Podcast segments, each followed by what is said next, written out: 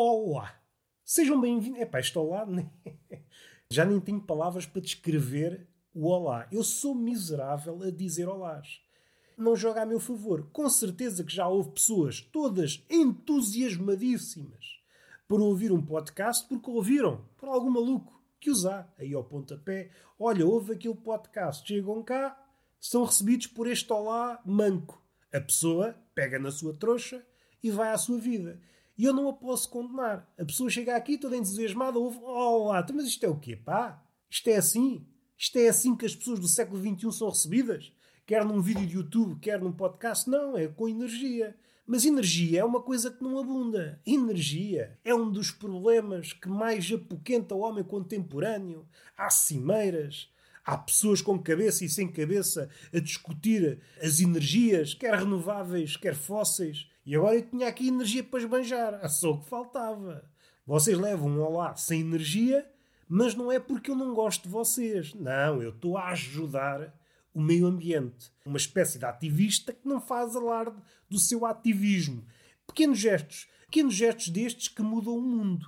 É um olá sem energia, é um comentário sem genica. Isso sim. Isto não sou eu a dizer, são as árvores. Já me aconteceu, mais que uma vez, sobretudo quando eu estou bêbado. Acontece muito. Não sei se há relação entre as duas coisas. Estou bêbado, a segurar na pilinha. Pilinha é uma forma de dizer mas eu não posso dizer pichorra, fica mal. Estou a segurar na pichorra, até me fica mal. Às tantas, Roberto, tu estás a fantasiar com o comprimento da tua pichota. Provavelmente. Agora, se disser pilinha, dá aso a que vocês criem uma imagem frágil. Olha, o rapaz está a pegar no seu galho, um galhinho pequenino. Olha a delicadeza do homem. Olha a forma como ele pega delicadamente no seu pirilau.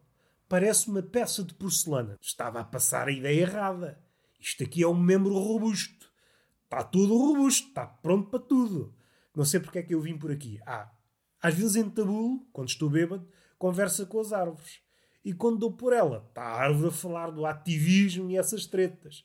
Essas definições que o homem adota erradamente. Sinto-me um bocado acanhado. Não sou amigo do ambiente. Sou conhecido. Sou conhecido. Prefiro assim porque se eu fosse amigo, não tinha descaramento para ir mejar em cima do meu amigo. Conhecido ainda é como o outro. Vou abrir-vos o coração. Esta é a segunda vez que eu tento gravar este podcast, mas fui interrompido por alguém a buzinar. Estava eu no primeiro minuto do podcast, pipi, eu, pipi, pipi, tão cona logo no início. Penso, olha, vou abortar. Vamos lá ver o que é que está lá fora. Não era nada, era um carro a apitar. Pela lógica, o que é que seria expectável? O apito sugere que houve uma espécie de interação ou a tentar evitar que essa interação aconteça. Interação entre carros, interação entre carro e animal, interação entre animal bípede e carro. Saía à rua e estava o carro apenas. Não havia pessoas, carros, animais, extraterrestres. Não, o carro estava sozinho.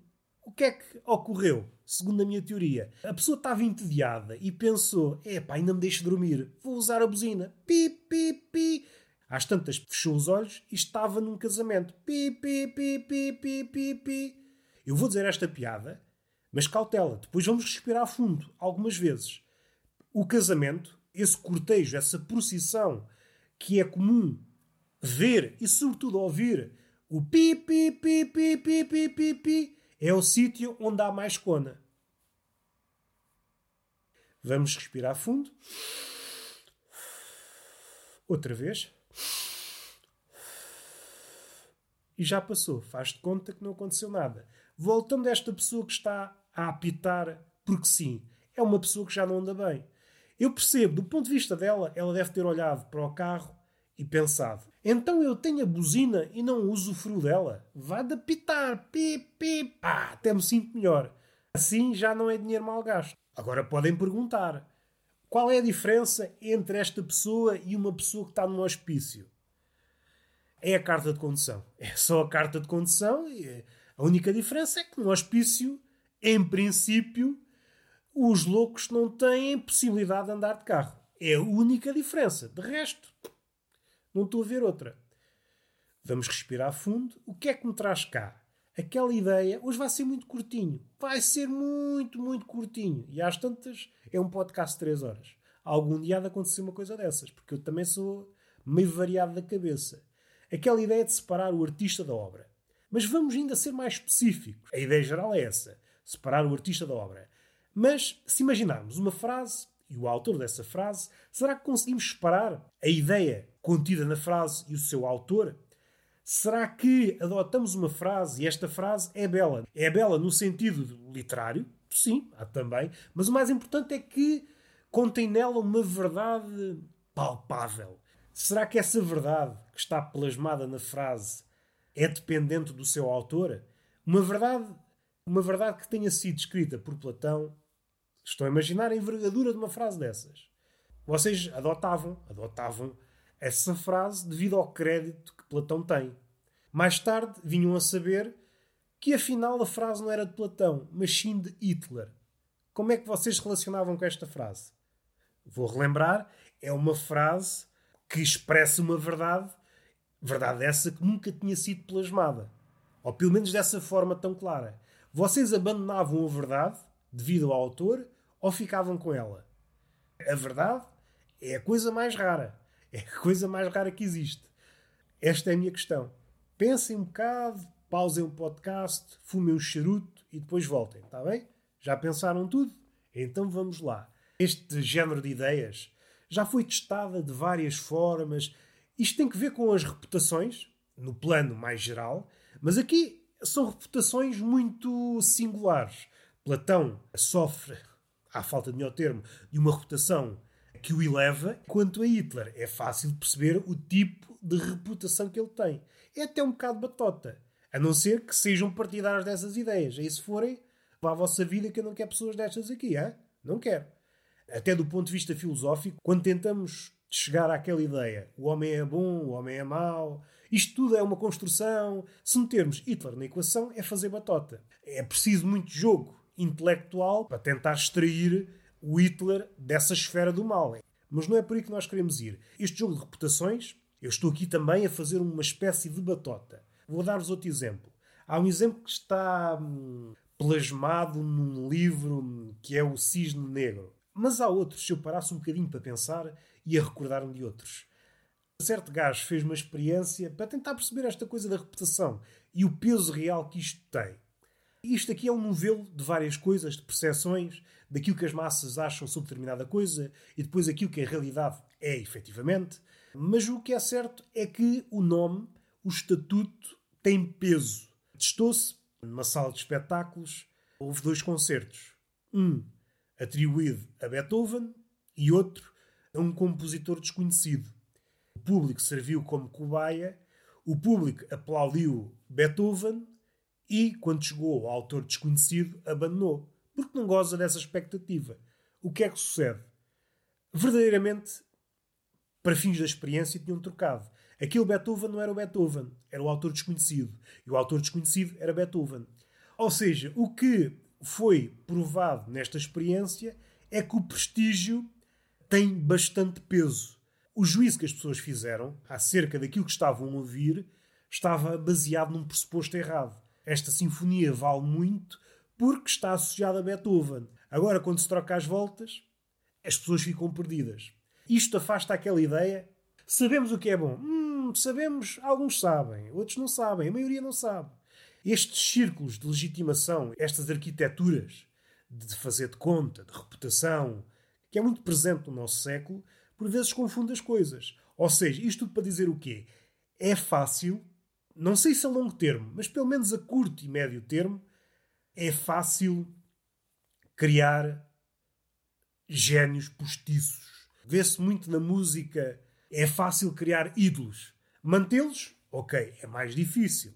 É preciso existir uma reinvenção. Mas quando há uma máquina por trás para insuflar a estatura de determinado artista, o artista mantém-se. Contudo, se formos lá com uma agulha, aquilo desaba. Não é um artista sólido.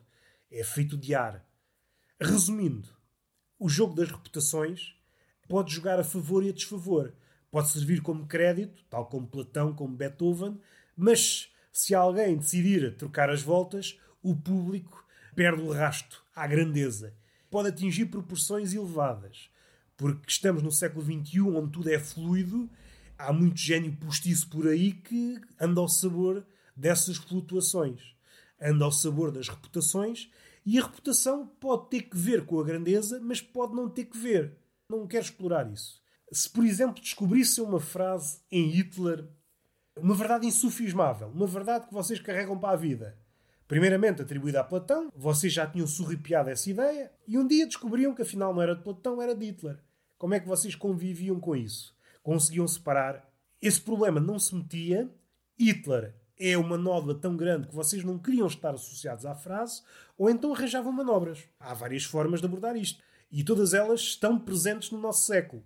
Há esta de, ok, é o que é, não me importo. A outra é afastarmos-nos radicalmente, independentemente da frase, seja ela um bloco importante naquilo que é o homem.